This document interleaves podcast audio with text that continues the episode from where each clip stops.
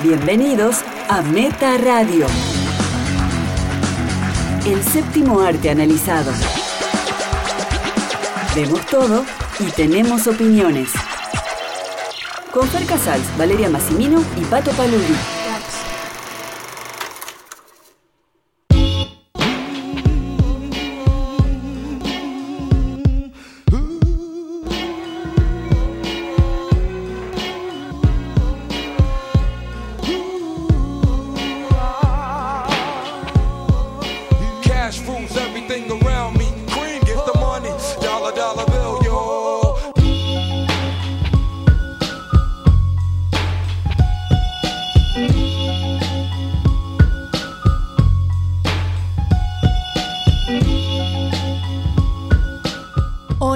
Bienvenidos a Meta Radio, episodio 133. Soy Valeria Massimino y tengo a mi lado. a Fer Casals. Hoy, hoy es un programa. El otro fue muy depre. Vamos a hacer una- un, un poquito de lo que fue el otro, muy depresivo, igual muchas repercusiones. Y después encima Fer cuenta el cuento tripas. Y la gente, hay gente que no lo está pudiendo terminar, Fer. Muy, muy fuerte. Yo recuerdo cuando lo leí hace 10 años atrás. Cuando lo terminé de leer, lo destruí. Lo tenía impreso y lo destruí. Que es como el, el libro de los muertos. Sí. El Necronomicon. Sí, ese también me deshice de ese libro. Una mujer sabia me dijo, no te quedes con ese libro. Una mujer sabia. Bien. Sí, sí, y es verdad, y se lo di a ella y ella dijo que, que había, era como esa las tiendas de los objetos malignos como Anabel. Ese libro tiene que estar en una vidriera protegido, porque era muy, no lo puede tener un humano normal como tal vez lo soy yo. Tenía, tenía la piel humana. No, no quiero hablar más del tema. Estaba cubierto, estaba escrito en sangre. Yo lo- nada más voy a decir que cuando lo compré, una librería rarísima, al día siguiente desapareció la librería. De verdad, desapareció. ¿Existió o solo atrapaba algunas almas? No, no- no voy a hacer ningún comentario. Estamos en, en un programa especial. Es un homenaje al teatro. Así los engancho y se quedan o se van. No, no. Meta Theater. Y a la exageración, ¿no? Porque el personaje que yo voy a hablar también podría ser un personaje teatral. Exacto. Estamos festejando teatro en un programa de radio. Vos hablabas de libros escritos en sangre y vos estuviste tu experiencia con la sangre esta semana siendo testeada por el COVID-19. Para Sí, los sí. que no sepan, Vale trabaja en un ministerio público y es obligatorio hacerse el testeo. Bueno, sí, cuando me enteré que me lo tenía que hacer, yo casi me desmayo porque pensaba que era de una el hisopado. Pero no, primero era el de sangre que te sacan de, de un dedo, sangre.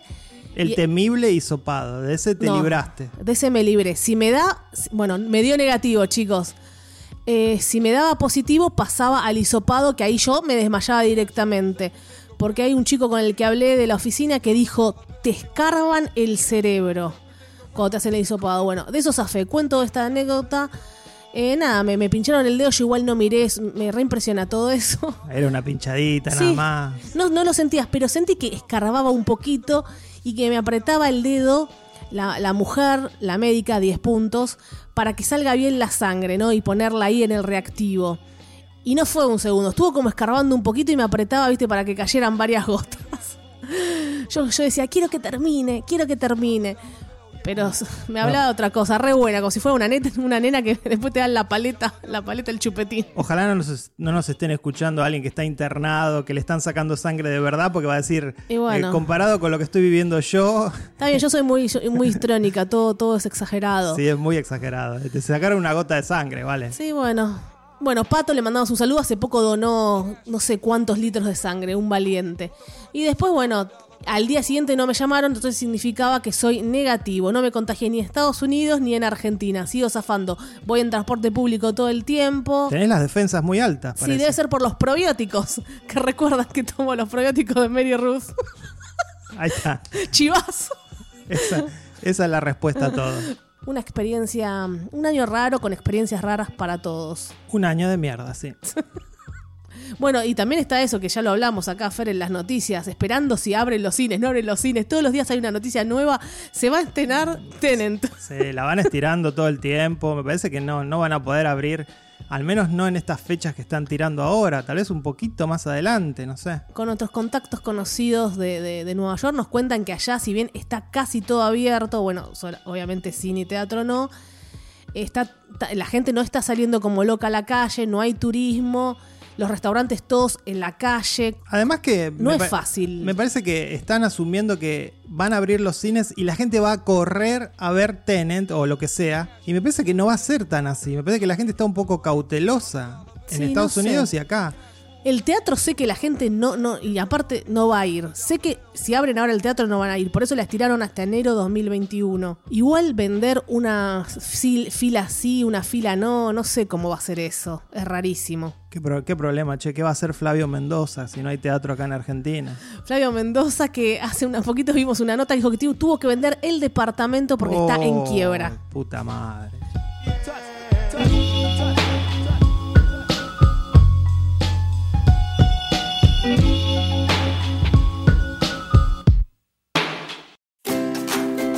Entre el streaming y la sala de cine. ¿Qué estuvimos viendo esta semana? ¿Qué estuviste viendo? Yo estuve viendo mucho, mucho amor en Netflix, el documental dirigido por Cristina Constantini y Karen Tapshap. Este dúo de directores son dos norteamericanos que hacen siempre documentales sobre gente en los márgenes. Ella había hecho Science Fair sobre esas competencias que hay en las escuelas secundarias de Estados Unidos, la- las famosas ferias de ciencia que Sí. siempre las vemos en, en Los Simpsons. y él había hecho el documental Dolphin Lover sobre un hombre que tuvo sexo con un delfín. Ah, sé la historia, toda la historia, pero no vi el documental, me muero. Increíble, bueno. Mucho, mucho amor es la historia de Walter Mercado. Si están cerca de los 40 años, seguro lo vieron. A Walter Mercado saben quién es. Allá por los 90 siempre estaba en algún canal de cable latino. Eh, Mercado era un actor devenido astrólogo, con una particularidad que era sus atuendos extravagantes y su look andrógino, o deberíamos decir ahora no binario. Eh, de hecho, hay un segmento en el documental que habla de lo adelantado a su tiempo que estaba, ¿no? Ya que hoy, no sé, sería como una especie de ícono de las nuevas generaciones que buscan eh, artistas que rompan con estos paradigmas sexuales. Como Elton John. Era así, medio histriónico como Elton John y, y sus Sí, sí. trajes extraños. Flamboyant. Él era actor de teatro, luego fue de actor de telenovelas. Lo invitan a un programa y empieza a dar el horóscopo porque sí. El dueño dice que, que vuelva y que lo haga semanalmente como una especie de columna y allí es cuando, bueno, se convierte en un éxito, empieza su ascenso. Luego lo toma un publicista que aparece también en el documental, Bill Bakula, es el villano del documental. Mm. Lo lleva a todo el mundo, lo hace explotar en todo el mundo, en Europa, en Brasil, en, en países que, que no eran de habla hispana, ¿no? En los 80, imagínate, eh, sin tecnología hablamos de lo que son las redes sociales, que te hablen del horóscopo, que a la gente, no sé, le encanta. Ah, Igual todavía le gusta a la gente Sí, la le cuestión le del gusta. horóscopo. Ah, sí, Sagitario es así. Ay, sí, so- y les- no sé por qué nos encanta que, que nos lean. Porque hablan de nosotros, por eso. Ahí está el ego, pero todos los Sagitarios somos iguales, no, pero depende del ascendente. Entonces, eh, él era también muy histriónico para decirlo y. y Muy era- buena onda, eso Claro, se ve en el, muy- docu- en el documental, se ve muy bien, que tiraba, tiraba buena onda y entonces lo hacía de una manera muy amena para todos los públicos. muy sano, era como un personaje sano. Eh, no, no, viste que a veces eh, hay gente controversial. Era una persona sana con un mensaje de amor. Ya él lo, lo contaba cuando era chiquitito. Curó un pajarito. Bueno, agarró un pajarito y dijo, ojalá que viva este pajarito. Y ya creían en ese Claro, pueblito una, una vecina lo vio y se convirtió en una especie de, de sanador. de sanador ahí en el, en el barrio de Puerto Rico donde vivía. ¿Había curado el pajarito? Fer? No. Pero Fue no importa. casual. No sé, pero le puso su energía. Mirá si lo, lo curó con su energía positiva. No, no, no existe tal cosa. Abrite, Fer, abrite al amor, a la luz. A mí me, me generó muchas preguntas esta, este documental. ¿Cómo podía un personaje así estar en todas las pantallas de Latinoamérica en su momento? Una de las sociedades más machistas del mundo. Porque digamos que él nunca se declaró gay, pero sin proponérselo se convirtió en una cara LGBT contra el, eh, contra el prejuicio, digamos. Sí, eso eh, en un momento lo dicen, cómo inspiró a algunas personas de alguna manera ayudó a otra gente a salir del closet tam- tal vez, ¿no? Sí, está, está en los testimonios. El documental es muy completo en ese sentido, está lleno de testimonios. Creo que sí, que causaba un poco de fascinación y tal vez en algunos rechazo, pero no era amenazante. Como digo, al, al nunca hablar de sexo, al nunca declararse gay, este, evitaba ese choque. Sí, decían que si lo hubiera expuesto se caía la, la carrera, Y sí, probablemente. Que le decían, bueno, Walter el de los milagros, me fascina. Cuando un pueblo se obsesiona con una persona, bueno, algunos dicen que con Jesús fue así, Fer. bueno, el gauchito Gil, hay miles de casos, ¿no? Recordamos tus palabras sobre el gauchito Gil para nuestros fanáticos. lo Mejor que- no porque se ofende la gente después. Eh, y, y me encanta también su compañero. Podemos hablar, es otro personaje más, su compañero, su asistente. Su asistente Willy, sí, es un gran personaje secundario del documental y que también están esas especies de, de hermanas que tiene. Y, bueno, y como dije, el villano Bill Bakula, porque recordemos que finalmente le hace firmar un contrato donde le delega todos los derechos de imagen y el nombre. Y esto, bueno, hace que él se tenga que retirar de la televisión entrado el año 2000.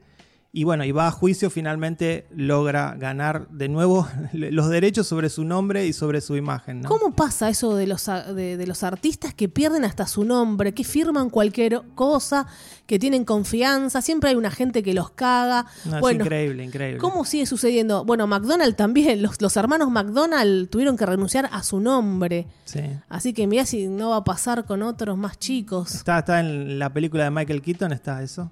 Y uno de los personajes que aparece como fan, que después vas a hablar vos en, Ah, en bueno. Hamilton, es Lin Manuel Miranda. Se muestra devoto absoluto a, a Walter Mercado, lo- le hacen un encuentro, le pone sus capas, muy divertida esa parte, ya hacia el final del documental. Yo digo que hay tres clases de documentales, ¿no? El que cuenta un hecho, un hecho, puede ser policial o histórico, el que cuenta una tesis, es decir, que es sobre un tema en el cual decide elaborarse, y el que cuenta la vida de alguien, que sería este. Este documental tiene todo lo que tiene que tener una clase de documental así. Tiene todos los testimonios. Tiene el seguimiento exhaustivo de la persona, ¿no? Porque lo acompañan a todos lados. De hecho, termina con el homenaje que le hacen en Miami. Tiene grandes personajes secundarios, como decías vos, Willy, su asistente. Y una ajustada edición que no deja nada afuera, pero que resulta siempre atrapante, porque realmente no puedes dejar de verlo. En ningún momento se cae el documental, eh, te, te genera atención completa. Sí, incluso para el que no conoce a este personaje, querés seguir viendo qué es lo que pasa. Eh, yo no me acordaba, realmente no me acordaba muy, muy vagamente alguna imagen. Acá en nuestro país muestran imágenes que lo había traído, obviamente, Susana Jiménez. Sí, recorrió todos los canales de todos los países de Latinoamérica.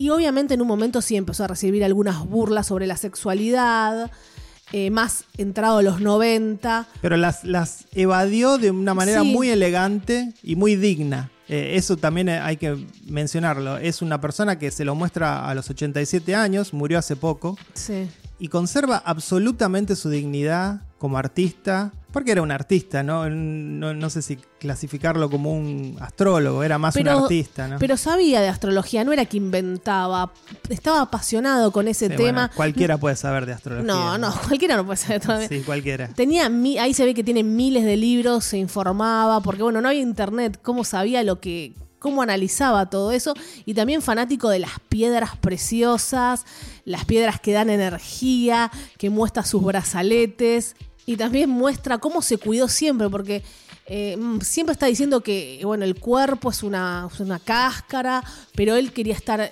perfecto siempre, se ponía su botox, se arreglaba el cabello, se maquillaba. Tenía, bueno, me encanta cuando abre, va por todos lados, lleno de vitaminas, probióticos, eh, plantas exóticas, todo para su bienestar. Eh, todas las píldoras que se puedan consumir naturales para estar bien de salud, su piel, su pelo. Lo muestran en su casa y su casa refleja absolutamente su personalidad. Es, la casa es igual que él, es igual de, de estrambótica. Sí, bueno, con, con- con- él le gustaba un candelabro, compraba el candelabro, no, no, no, no. Excesivo, completamente excesivo. Y cómo se fue adaptando también a los años, porque eh, le siguió yendo bien y cuando ya hay otro tipo de tecnología que empezó el, 08, el 0800, el llame ya, Se suma, eh, se suma se a eso. suma. sí. Y la gente quería escucharlo a él, entonces se hacía un montón de dinero también con eso. Acá eso se usaba, lo recuerdo. Sí, sí. Un capítulo de Los Simpsons también, Fer, que, que Lisa hablaba con Cory y que decía frases de amor. Así que como que se adaptó súper bien a, a todas las tecnologías, a, a- a la evolución y él siguió con su esencia intacta. Y cierra también como con una especie de homenaje. Me encantó el homenaje, qué bien se organizaron en, en Miami. Yo no sé, no quiero comparar. ¿Por qué está tan bien hecho un homenaje? Va como tiene que ser, antes de morir primero. Con todos los detalles, con toda su... Sí, le hacen una sesión de fotos increíble y... con un respeto, con sus trajes, en un museo. Fue, eh, después de tantos años de él estar ausente, que estuvo como 10 años ausente, fue re emocionante para él. Y ahí, Estaba claro, feliz. y ahí se ve esto que decimos acerca de las nuevas generaciones y de cómo lo abrazan, debido a que esta figura, al ser no binaria, eh, está de acuerdo a los tiempos, a estos tiempos, y el mundo se acomodó a, a una figura como la de Walter Mercado, cuando en los 80 era mucho más difícil. Sí, la gente se sacaba selfies. Pero jóvenes. Jóvenes, jóvenes que por ahí no sabían tanto de la historia, después se fu- fueron adentrando y felices con, con este personaje. Mostraban también los memes que hay al respecto de él. Nada, todo mu- muy divertido. Y en el documental él igual le repreguntan sobre su sexualidad y él dice, yo amo una planta, es Sí, sí. nada, es No un- habla de sexo, dice que él no tiene sexo. sobrevivir a los 80 y a los 90, lo más machista. Yo no sé realmente cómo sobrevivió, cómo esquivó, no lo sé. Con esos, con esos trajes, Sí, con sí. lentejuelas, Trajes pesadísimos, hasta 7 kilos pesaban los trajes. todas las, todos los dedos con anillos, Estuvo- maquillado. Estuvo con Howard Stern también, que Sí. era un grosso de la radio. Y a Howard Stern también le encantó cuando le leyó un poco su futuro, digamos. Sí. Estuvo con los grandes, no sé, la, la- la gente lo quería, algo tenía, ¿ves? Algo tenía Fer desde que le dio vida a ese pajarito. Bueno, excelente el documental. Creo que es el mejor documental que vi en lo que va del 2020. Así que súper recomendado, lo califico con un 9. Sí, yo también con un, con un 9, me gustó mucho, me gustó mucho. Y entretiene, te informás. Una leyenda. Ahora es el turno de Pato Paludi, que sigue encerrado, haciéndose sesiones de fotos todo el tiempo. ¿Nuestro columnista estás hablando? ¿Nuestro columnista Pato Paludi? Sí, y corresponsal, corresponsal desde Sarandí, Avellaneda. Lo escuchamos.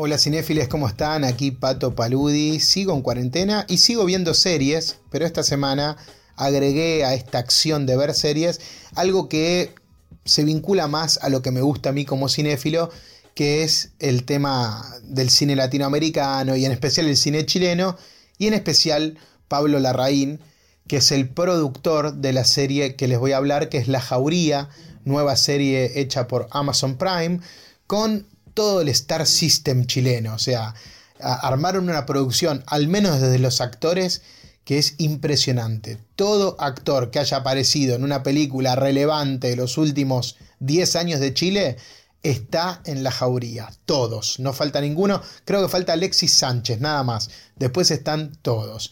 La, la serie está dirigida por Lucía Puenzo en un aspecto así de dirección general y después hay, hay otros directores también involucrados, entre ellos María Lee Rivas, que es la directora de Princesita, de Joven y Alocada, una directora que a mí me gusta mucho y que, que vengo siguiendo su carrera. A ver, pros y contras de esta serie. ¿De qué va? Arranquemos con eso primero. Una investigación policial sobre una chica que desaparece en un colegio católico de Chile. Esta chica está involucrada a movimientos eh, feministas. De hecho, la serie arranca que las chicas de ese colegio están denunciando a un profesor de arte por, el abuso que comete frente a ellas, un tipo bastante perverso. Y bueno, eh, la- las vemos en esa lucha. Pero acto seguido ella desaparece y ahí van a empezar a aparecer indicios de que fue secuestrada por un grupo de chicos que parece que están jugando un juego online que se llama El juego del lobo, y de ahí viene el título este de la jauría, ¿no? Por ahí va la historia, es lo que les voy a contar, luego tienen que ir descubriéndolo ustedes. La, la- la serie tiene muchos personajes, muchas subtramas, eso es algo que me gustó, más allá de que lo principal es esta investigación policial, eh, abre el juego a muchas cosas que hacen que el interés del espectador se mantenga siempre activo. O sea, yo vengo diciendo hace semanas acá que me doy cuenta cuando hay una historia que era un simple largometraje, pero como hoy el negocio es hacer series para plataformas de streaming, parece que todo guion se estira al formato de miniserie. Y bueno, obviamente por eso algunas fallan. Te tienen 5 o 6 horas viendo algo que se contaba en una hora y 20. Bueno, eh, el guion de la jauría constantemente está renovando conflictos y eso está bueno. De hecho, les diría que a partir del episodio 3, la serie ya no te suelta y eso creo que es un gran elemento. Ahí está el gran pro que tiene la jauría. Si uno empieza a verla, tiene que seguir hasta el final porque la historia es atrapante. Bueno, ¿dónde está el gran problema? El gran problema es que es una serie que no tiene identidad latinoamericana, tiene un- una búsqueda impostada desde lo estético y hasta en la forma de, actuar y de moverse de los actores, que todo el tiempo está buscando imitar al cine americano policial, a las películas de David Fincher, a ese estilo de thriller. De hecho, hay un personaje que es la hermana de la, de la chica secuestrada, que es eh, un homenaje a Lisbeth Salander de la saga Millennium de Stieg Larsson, ¿no? Como que se buscan esos lugares comunes de- del cine que ya está probado que funciona en Estados Unidos y se trata de replicar acá. Y bueno, yo creo que el resultado es eso, o sea, todo el tiempo estaba, sentía que estaba viendo un sketch de un policial americano. ¿No? Con, con las eh, comisarias, con las detectives, todas mujeres, peleándose entre ellas por el caso, ¿no? Como vemos en las películas americanas, que cuando un caso es de la policía local, pero viene la CIA o el FBI, y es- esa, esa lucha de egos, bueno, tiene todos esos elementos que por momentos se ven ridículos. Antonia Segers es la gran protagonista y bueno, es una de las mejores actrices chilenas, había que destacarla. Y después está Daniela Vega, que todos la recordamos, es la actriz trans, la chica de Una chica fantástica, la película que ganó el Oscar. eh, a mejor película extranjera para Chile hace un par de años y bueno, no le creo nada, realmente a Daniela Vega no le creo nada, me parece que juega con el arma a imitar a todos los policiales que vio en los últimos cinco años y bueno, es eso. ¿Será culpa de ella? Yo creo que no. Es culpa de, las directoras que están atrás de este proyecto y es culpa de un proyecto que pone a directoras que no están ligadas a este género tampoco. O sea, a mí me encanta Lucía Puenzo, me encanta, lo he dicho acá, me encanta Mariali Rivas, pero están ligadas a otro cine, a un cine de autor, a un cine de conflictos más internos, a un cine de otra intimidad, de otro ritmo. Entonces de golpe las ponen a hacer un policial y qué sé yo, yo sé que no está del todo mal, pero creo que nunca se ve natural. Y eso le quita verosímil a la historia, ¿no? Con clips musicales, con música en inglés, todo un, un producto de exportación que termina siendo hasta ridículo.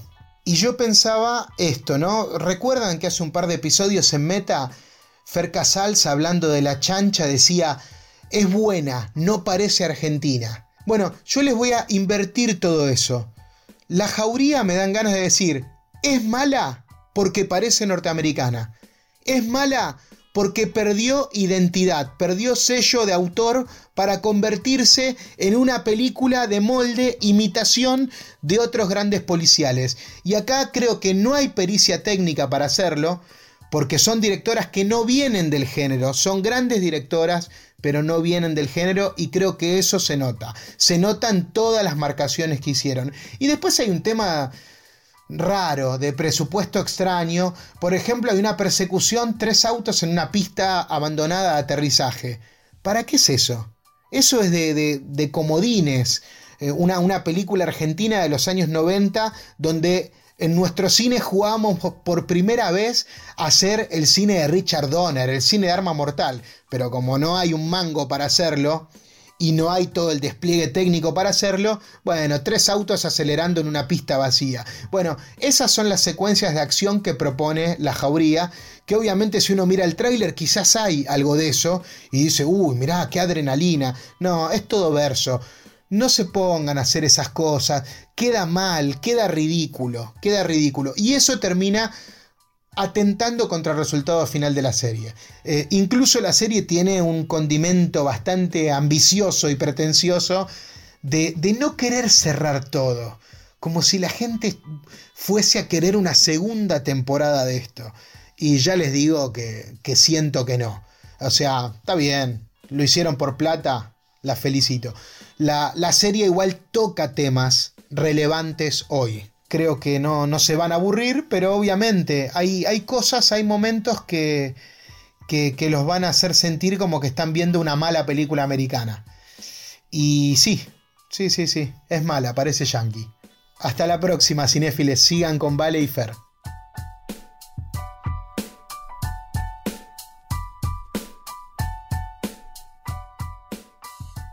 Pato me tiró un palito por lo que dije de la chancha y de alguna manera se muerde su propia cola porque dice que la jauría es mala porque parece estadounidense.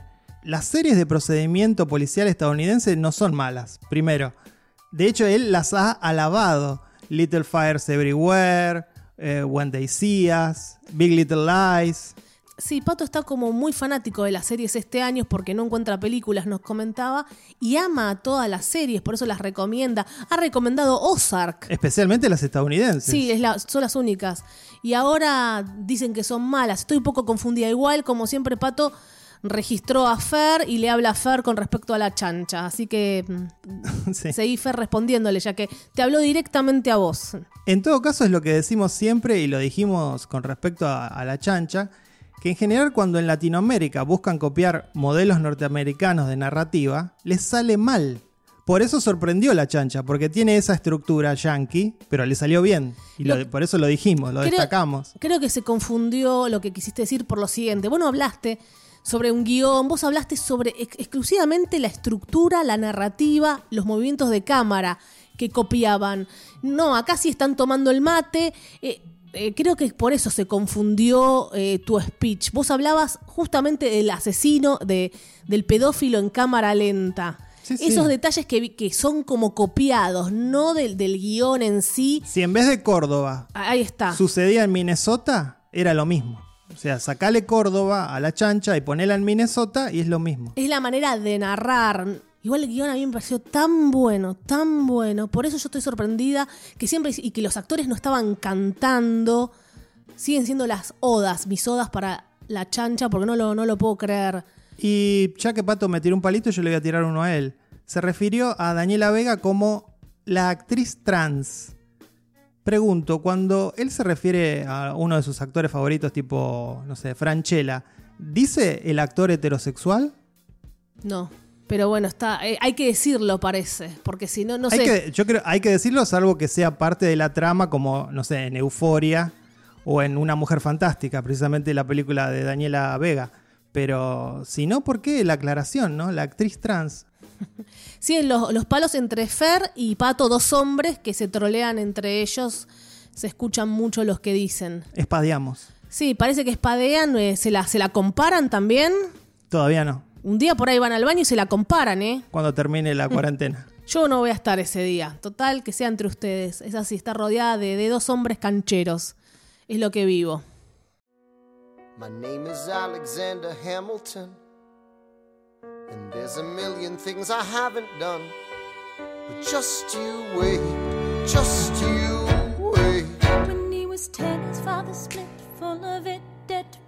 Two years later, see Alex and his mother bedridden, half dead, sitting in their own sick, the scent thick, and Alex got Vale, ¿qué viste vos esta semana? Bueno, ahora les traigo alegría, les traigo teatro. Nacimos en las tablas del teatro sobre escena. Esos son mis principios. Mis principios son en un escenario. Extrañamos el teatro. ¿Qué clase de teatro extrañamos? Y llegamos a Broadway y lloramos, lloramos de la emoción. Por el virtuosismo, por los musicales, no solamente es teatro. En Broadway podés ver musicales, pero también hay una parte off que es teatro, teatro puro, Los mejores musicales. ¿no? los mejores, únicos. Después van por todo el mundo recorriendo. Y venía todo así, obras de ese estilo, cada tanto un éxito. Book of Mormon. ¡Wow! La gente enloqueció. No la vimos, Fer. Cuando fuimos ya, no sé, no, no conseguimos las acreditaciones, bueno. Y tampoco vimos Hamilton. Y no vimos Hamilton. Y ahora podemos ver, gracias a la plataforma Disney, Hamilton. Sí, porque digamos esto, mucha gente no vio Hamilton porque no había entradas. Ahora ya tengo unas curiosidades que se van a morir, así que esperen hasta el final. Fanáticos de Hamilton, de Alexander Hamilton. Alexander Hamilton.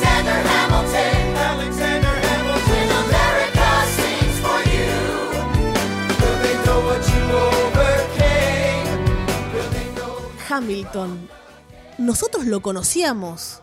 Ellos mismos, los yankees, conocían tanto, tanto a Alexander Hamilton, porque se habla de George Washington, de Thomas Jefferson. De los padres fundadores es el menos popular. Por eso la, la gracia de rescatarlo y darle esta, esta obra dedicada a él. Acá se habla siempre de San Martín, por ejemplo, de Belgrano, Sarmiento.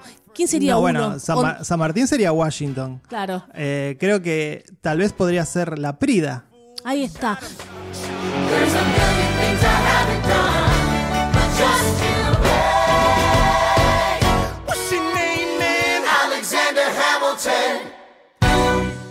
Podría ser Artigas, no sé. Artigas, Artigas- es, más de Uruguay. Sí, es más de Uruguay. Eh, una amiga mía le mando saludos. Es fanática de Artigas. Miren qué loco esto. Rivadavia, Rivadavia sería Jefferson. ¿A vos te gustaba Alem, Fer? Alem, no, bueno, pero Alem ya es más adelante en el tiempo. Mucho más adelante. Vimos Hamilton, una obra de teatro filmada. La vimos gracias a la plataforma Disney y quedamos enamorados. Hamilton es la vida de Alexander Hamilton, uno de los padres fundadores, como dijimos, de Estados Unidos. Y todo lo que me fascina de este hombre que quiero la remera de Mil Manuel Miranda, que ya lo mencionó Fer en Mucho, Mucho Amor, es que hace todo, la letra, la música, el guion y actúa. Él es el mismísimo Alexander Hamilton. Entonces me, me detengo acá un instante más. Él, Lin Manuel Miranda, empezó a leer ese libro del historiador Ron Chernow y ya está, le cambió su cabeza antes de los 40 años todo esto, tenía 30 años. Entonces empezó a escribir el musical. Una canción tardó en escribirla un año. Entre todo tardó 7 años hasta que lanzara Hamilton. O sea que hay un respeto, una pasión con esto que hizo que es increíble. Dicen que visitaba los lugares de Hamilton en New York, que obviamente están sus casas, lugares de residencia donde estuvo, y se sentaba ahí en, bancos a, a escribir la obra. Alexander Hamilton, como es esta obra que dura casi tres horas, se divide en dos actos. Y comienza, por supuesto, contando la historia de Alexander Hamilton, huérfano, ¿qué iba a hacer, no? Quería graduarse en la misma universidad que Burns y, bueno, unirse directamente a la revolución. Paralelamente vamos a conocer a las hermanas, eh, Angélica, Elisa y Peggy, que él se va a casar con Elisa. Entonces va, va en orden. Nace, cómo entra a la, a- a la universidad, con quién se empieza a codear, con quién se casa, tiene un hijo. Entre todo eso aparece el rey Jorge III, fabuloso el actor. Sí, es Jonathan Groff. Todos, viste, hay que mencionarlos a todos porque todos son buenos. Entonces están las batallas eh, de Nueva York, Nueva Jersey, con eh, George Washington, y ahí este le ofrece a Hamilton la, la posición. Entonces yo me pregunto, Sí, era tesorero del Estado en un principio, de- después empezó a diseñar, básicamente diseñó la economía del país, lo que iba a ser la economía que llega hasta nuestros días. We'll make it right for you if we lay a strong enough foundation. We'll pass it on to you. We'll give the world to you, and you'll blow us all away. Someday,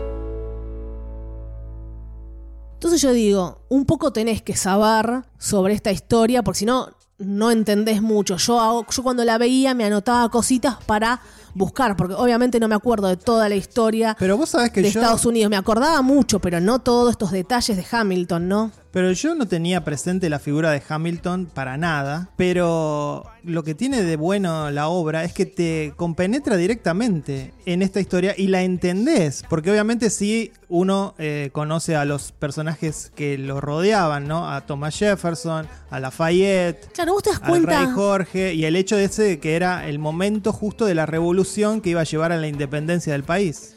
Cuando vos lo estás viendo decís, pero era muy importante, estaba ahí debatiendo con Thomas Jefferson, con George Washington, porque bueno, nosotros tampoco por- en Argentina tenemos que estudiar a la perfección eh, la independencia de ellos. Pero la, la historia te va, se va metiendo en vos, no para, porque encima están rapeando Claro, todo el tiempo. Al estar rapeado, eh, la ola de información que te tira es tan grande Son canciones con información, con contenido, con letras sumamente clevers, inteligentes, con juegos de palabras, rimas. Y- de 10 minutos, 10 minutos te dura uno. O sea, te tira todo eso, Fer. Eh, no solo eso, además se permite hacerle guiños al hip hop, Sí, al rap en directamente. general. Está bien, obviamente Lin Manuel Miranda es una persona que nació en Nueva York en los 80, tiene al hip hop como banda sonora, como cualquiera que, que vive en Nueva York.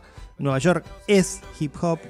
Y me encanta la manera orgánica en la que introduce este género en un musical. Sí. Porque en los papeles, si vos me decís, van a hacer un musical sobre la historia de Estados Unidos, sobre una particular historia de Estados Unidos, rapeado, yo te digo, bueno, puede ser una ridiculez gigante, pero bueno, no- obviamente no lo es.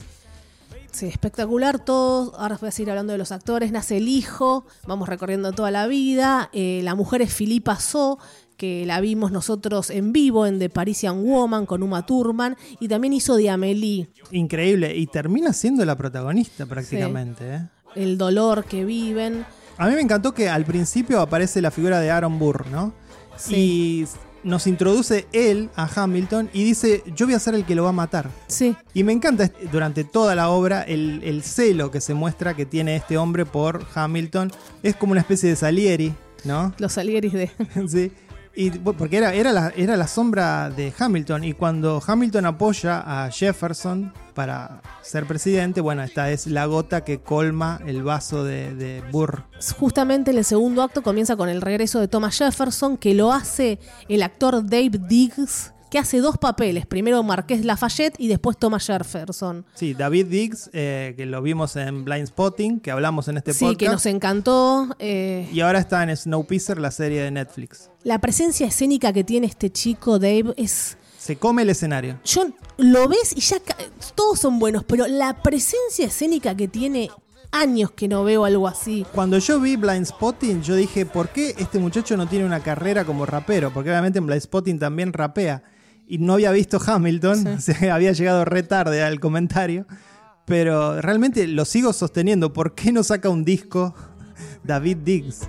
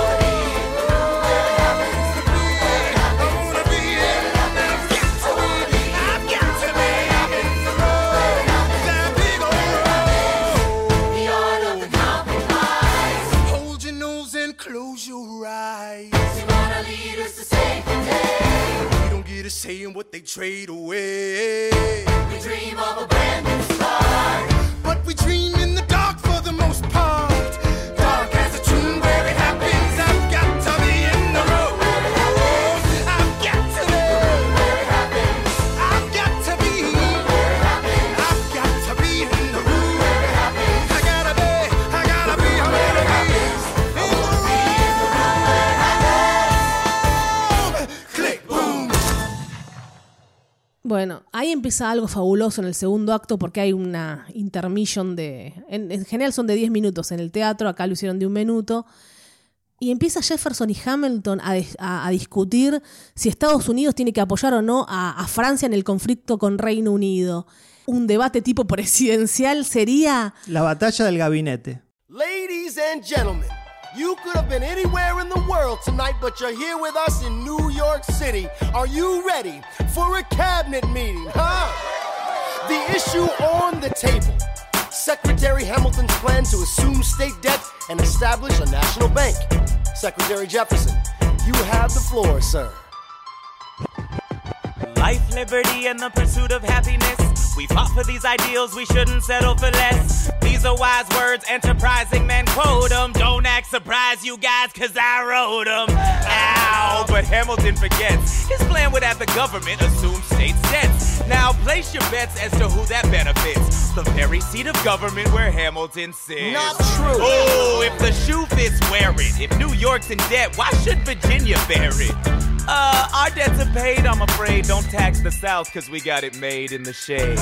In Virginia, we plant seeds in the ground. We create. You just wanna move our money around. This financial plan is an outrageous demand, and it's too many damn pages for any man to understand. Stand with me in the land of the free. Pray to God we never see Hamilton's candidacy. Look, when Britain taxed our tea, we got frisky. Imagine what gon' happen when you try to tax our whiskey.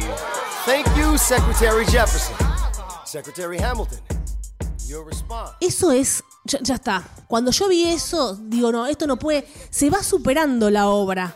Se va superando. Y además, digamos, digamos algo. Para lo que es Broadway, nosotros que hemos visto varias, como por ejemplo King Kong, no es una gran producción. Ok, hay No. 30 personas en escena, aproximadamente. Sí. Más la banda, la banda que obviamente está en vivo como en todos. Tiene un plató giratorio y eso es todo. Y después la, eh, la misma escenografía durante toda la obra. No hay un cambio de escenografía. Entonces, y muy poco cambio de vestuario incluso. la estrella, la estrella de la obra son obviamente los intérpretes y el diálogo. El guion, el guion, el rap, la música.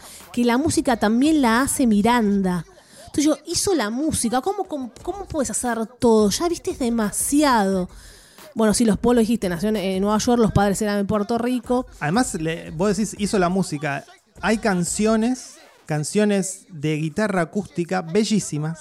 Sí. Hay canciones con orquesta, orquestales, también muy lindas. Y, y hay raps como el de la batalla del gabinete que donde eh, Miranda crea un beat que compite con Dr. Dre. O sea, mira todo lo que abarca. Son 50 canciones y el contenido que te da información te deja sin aliento. Y a mí también, cuando empieza a jugar con las palabras, por eso un- una canción de 15 minutos más o menos llevó a hacerla un año, porque pensaba todo, analizaba el libro. Eh, entonces vos decís, ya está, es perfecta y todos son perfectos. Yo creo que cuando la hizo ya sabía que esto iba a explotar. Nunca se vio algo así en Broadway. Ahora de lo que estaban diciendo, bueno, Book of Mormon, que dicen que es muy buenísima también, pero bueno, es otra cosa. Y por ejemplo, Harry Potter, son 8 horas, 2 de 4, dividido en 2 de 4. La podés ver todo de uno o dos.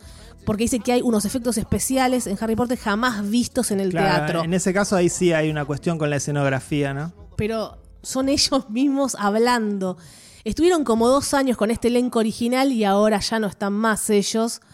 They say price of my war's not a price that they're willing to pay. Insane! You cheat with the French, now I'm fighting with France and with Spain. I'm so blue. I thought that we made an arrangement when you went away. You were mine to subdue. Well, even despite our estrangement, I've got a small query for you. Y está muy bien filmado, hay que decirlo. Sí, pero tampoco son muchas cámaras, ¿no, Fer? Obviamente, eh, de esto que estamos hablando no tiene ningún valor cinematográfico. Acá, acá nosotros estamos juzgando la obra, ¿no? Estamos como haciendo una review de la obra como si la hubiésemos visto en Broadway, pero bueno, la vimos como todos en, en Disney Plus. Rapidez, brillantez, virtuosismo. Cómo hablan, cómo actúan, cómo se mueven las coreografías. Las coreografías, porque si no es que son tres tipos parados, diez tipos. No, las coreografías, que no lo hizo Miranda. Eso es lo único que no hizo Miranda. Un coreógrafo fantástico que le da dinamismo a toda la obra, que llena todos los espacios. que recorres todo el escenario, no, no, no te cansa la vista, vas por todos lados, que es lo, lo que tiene que hacer, acompañado de la iluminación, el sonido perfecto.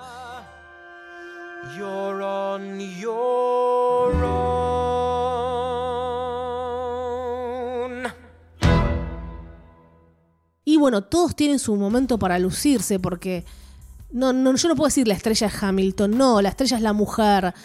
Todos son maravillosos, todos tienen su canción, más de una, su momento para lucirse.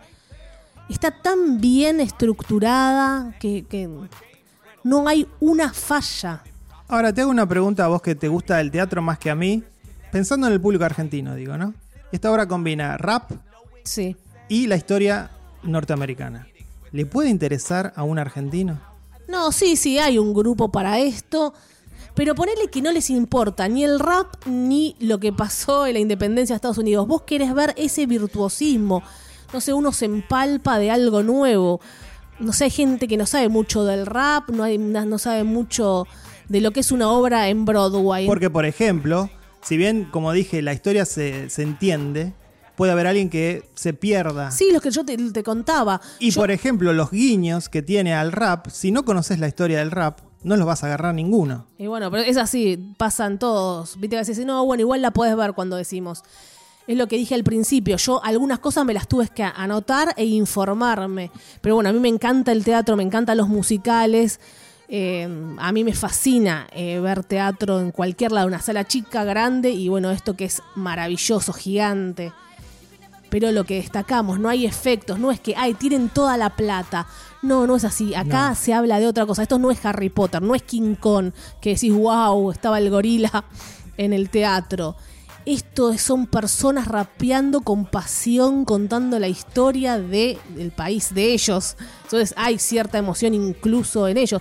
Por eso digo, acá mira si hacen rapeado San Martín con la Prida, lo que estás diciendo. Bueno, No sé, tendrían, iría. ten- se- primero que tendrían que llamar a raperos, no sé, que vaya Woz, que lo protagonice Woz, este, y algunos otros raperos argentinos, porque no me imagino un actor que pueda hacer algo así acá. Bueno, pero acá por ahí no importa el rap. Entonces, ¿qué? ¿Cuál es nuestro? En tango. Bueno, Evita, hagan Evita. Ya está, hicieron Evita. Pero parte de la gracia de, de replicar Hamilton es esa, Y pero por ahí acá lo tenés que llevar a tu país con lo, con lo no sé. que lo hagan en folclore, decís.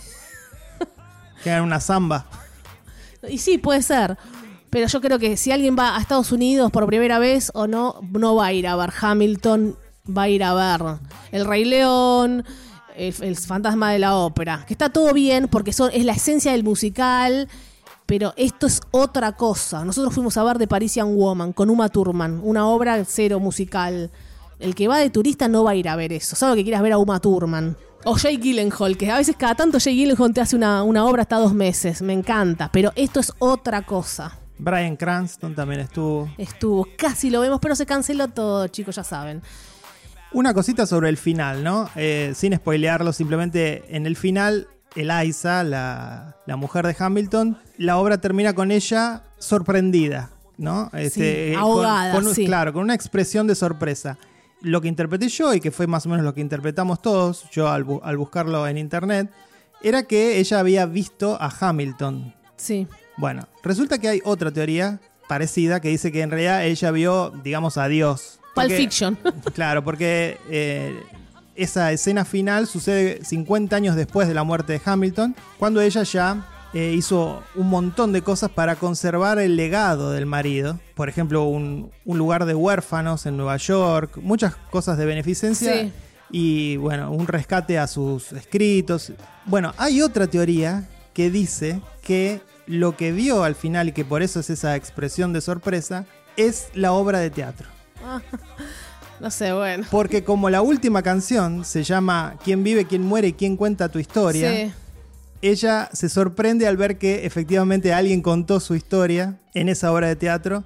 Y bueno, Eh, estaría, me, me, me gusta como, esas- como se hablaba del final de Lost. Está igualmente bueno. le preguntaron a Lin Manuel Miranda qué significaba esa expresión de sorpresa del final y él dijo que nunca lo va a decir. No, está bien, genial que no lo diga. Unas curiosidades. Bueno, eh, es unas pocas. Slim Manuel Miranda es una de las pocas personas que ha conseguido casi un pegot. ¿Qué es, qué es pegot? Pulitzer, Sí. Emmy, Grammy y Tony. Le faltaría el Oscar. Nada más. Tuvo un Pulitzer, personas, gente que me escuchan, un Pulitzer. Eso es, es muy difícil. O sea, le falta el Oscar y logra todo, todo lo que se puede lograr. con solo 40 años. Increíble. Además que obviamente lo va a lograr el Oscar, porque, eh, o sea, con una no- nominación a alguna de las canciones que está haciendo para las películas de Disney, lo va a lograr. Las estrellas del musical donaron fondos para ayudar al orfanato que formó Elisa Hamilton, en especial Lin Manuel y Filipa So. Hicieron un evento, obviamente para recaudar dinero, y la última actuación de Lin Manuel como Hamilton, están sentados, la gente se desesperaba. Querían ver por última vez esta obra antes que cambiara de elenco. Los pero tickets, los tickets. Estoy, estoy erizada, me estoy por descomponer. Un asiento para poder ver el último show con Lin Manuel salía. ¿Puedo adivinar? No lo sé. Sí. ¿Mil dólares? 10 mil dólares. Hasta 10 mil dólares la gente pagó.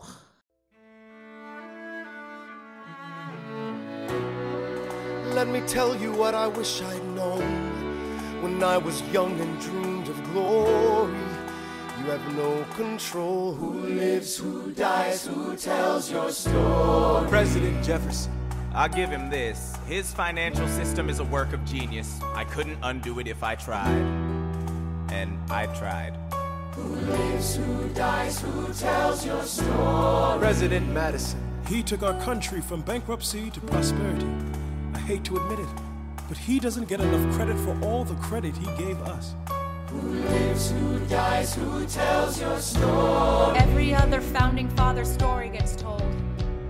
Y lo que decías vos, Fer, todo lo del hip hop, en, cuando estaba él en la universidad, cofundó una troupe cómica que hacía hip hop llamada Freestyle Love Supreme. Bueno, se nota que lo tiene en las raíces, se nota que no es impostado, se nota que ama el hip hop y conoce la historia y ha escuchado rap toda su vida. Y desde que estuvo en la universidad ya, ya tenía eso en la cabeza, la tuvo una compañía de teatro estudiantil y le agregó números de freestyle rap y de salsa. Así que también escribió y dirigió otros dos musicales y ahora está con todo lo de lo que contaste de Disney, producciones con Shakespeare, todo, todo, todo es como un genio de, de la música, del teatro, del guion, todo. Así que Ni, ni la calificamos, ¿no? Es un 10 rotundo como obra de teatro. Bueno, como experiencia televisiva también lo es, porque obviamente está filmada sin, sin demasiado, sin demasiadas cámaras, inclusive. Yo conté 5 o 6, no sé. sí, en un momento hay Este, una cenital. sí.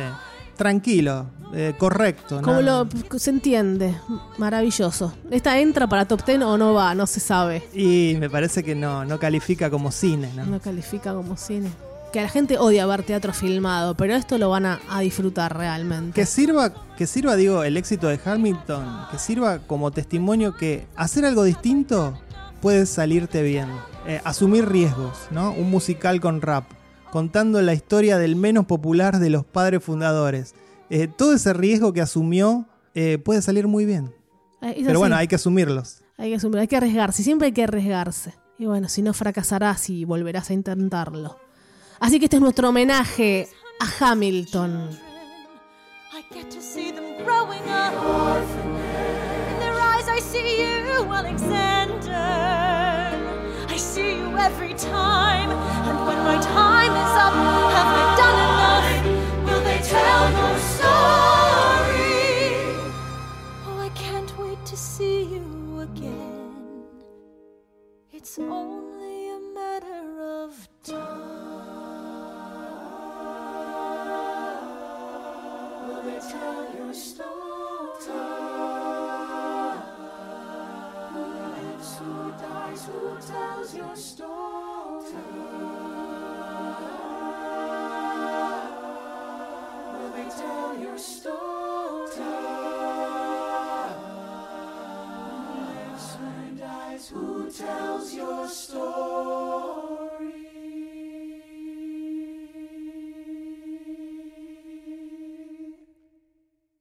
Momento de críticas express. Estén atentos esos pam, pam, pam. Así.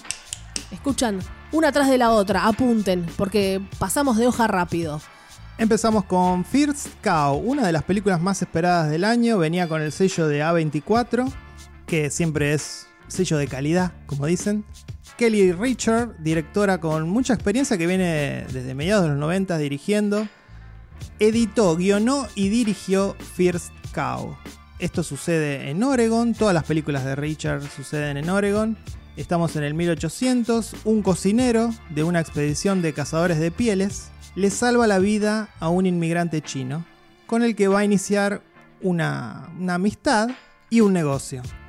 Sí, yo, yo creo que esta película. Primero, yo no podía creer hacia dónde se dirigió Sí, esta sí. película. Conviene no contar hacia No, dónde no, va porque no. es maravilloso. No podés creer hacia dónde va, pero por nada del mundo te lo imaginas, nada del mundo, ¿eh? Y, esto es un canto a la amistad, chicos. Esto es un canto a la amistad. Ellos dos, más allá del negocio, hasta el último aliento. La amistad y, la solidaridad en tiempos durísimos. También podría ser el día de hoy. Este, si uno lo lleva, eh, lo, compara. Sí, es, realmente un relato hermoso. Digamos que el actor que hace del cocinero se llama John Magaro. Muy bien hace ese papel. Hay muy poco diálogo, pero cuando hablan es, es, es trasladarte a Sí. esa época, súper pausado, Es na- muy na- pensantes. Muy, natural. Y el que hace del inmigrante chino se llama Orion Lee. Me juego acá un brazo que lo van a nominar al Oscar porque realmente Muy es, bueno. es excelente la actuación que hace. También está Toby Jones, ya un actor conocido. Y Alia Shokat, que aparece, ¿se acuerdan la de chica de Doc Butter?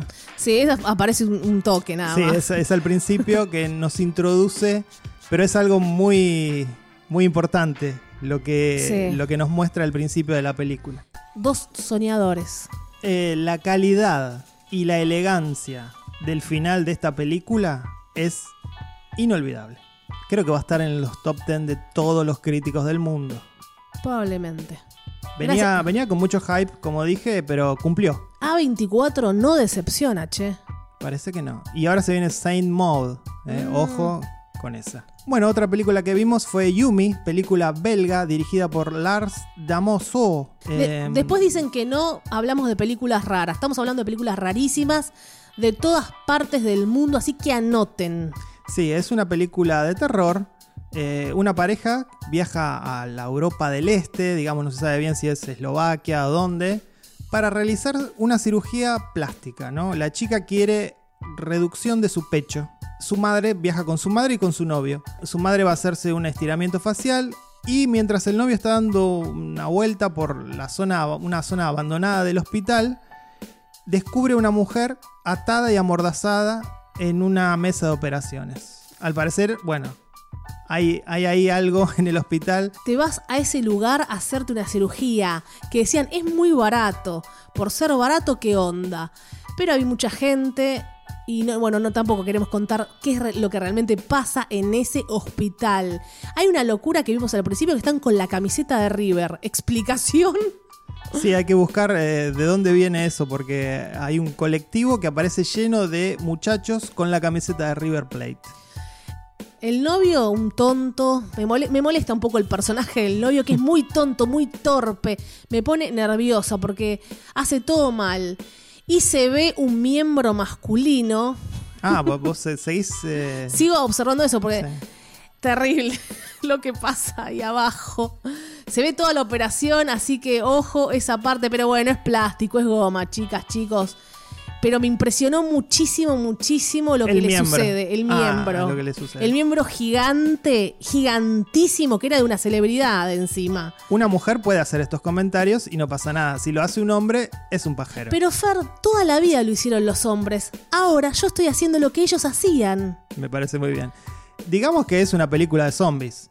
Oh, bueno, ya El- está. y no, sí, no es na- podés decir eso. Y pero es más o menos eso, digamos. eh, terminas teniendo la estructura de una película de zombies. Eso digo. Eh, el contexto es diferente y eso es lo que lo hace un poquito más original. Pero la, la estructura es la de una película de zombies. Son- es muy divertida porque más allá del novio que es tonto, hay una enfermera también hot, Fer. ¿Viste la enfermera hot? Sí, la vi. Que habla raro, ¿viste cómo pronuncia? Sí, sí. Bueno, de, de repente se ponen bolas. No, es divertida, muy divertida. Y muy, muy gore. Sí. No es Reanimator. Va por ahí, que hace poco vino Reanimator. Así que jueguen en el hospital de la muerte.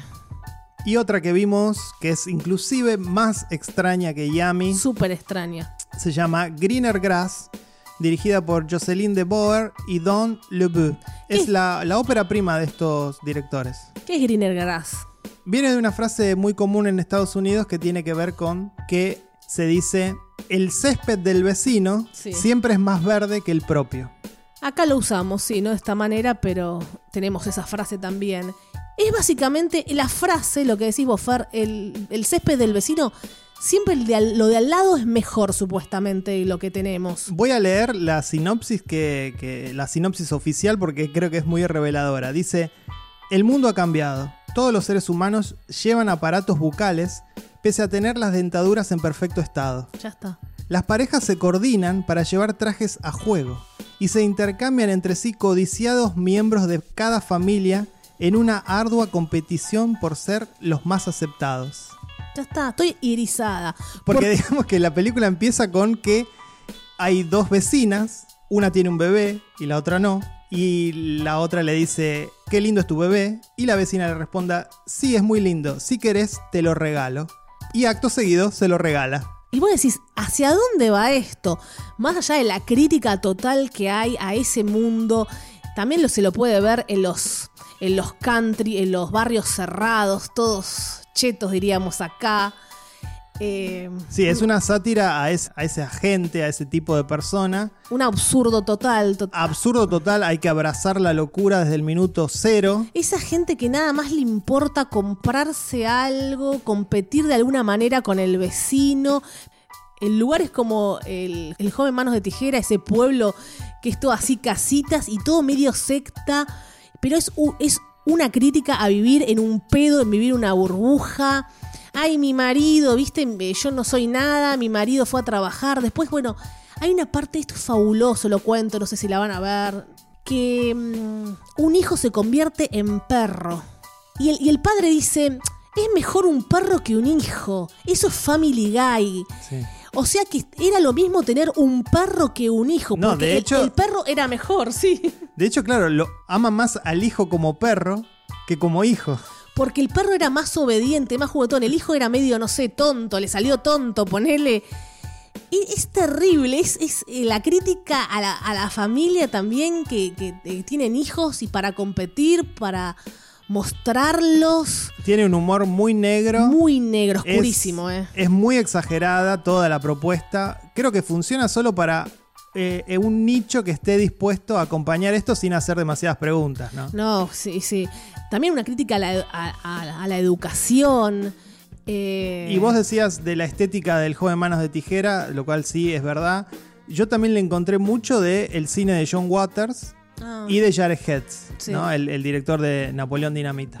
Encima, como el niño no era bueno y lo meten a mil clases. Que eso a veces lo ves acá en padres. No, va, va a mil clases. Sí, Eh, la, la sobreexigencia, pero en realidad es para lucir ellos bien como Sí. padres, no porque les interese el futuro del niño. Lo del niño perro es, es maravilloso y nadie se lo cuestiona. Y cómo después va cambiando. La protagonista huye de ese lugar. ¿Y dónde va? ¿Qué logra cuando va? Ve, ve otro lugar y vuelve a la burbuja. Eso también, el contraste. A mí me encantó, me encantó. Tiene muy buenas críticas. Me sorprendió. Porque bueno, a veces hay que ir a este extremo para, para concientizar. Esto sí estuvo bueno que sea un, un absurdo. Es, esto sí es algo raro, nunca visto. Actores todos ignotos. eh, y les vamos a seguir la carrera esta- después de esta ópera prima, ¿no? A los directores. Sí, fue nominada al Independent Spirit Award como mejor guion en el año 2019. Así que recomendamos todas cosas buenas hoy. Todas cosas buenas. Sí, sí, este, este fue un episodio de Feliz. cosas lindas para ver. Bueno, hasta acá llegamos con el episodio 133 de Meta Radio. Soy Valeria Hamilton. Massimino. Y yo soy Fer Casals.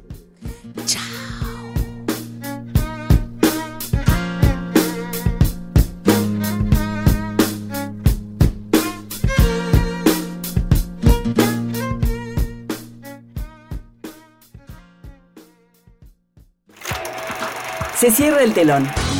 Hasta aquí, Meta Radio. Hasta la vista, baby.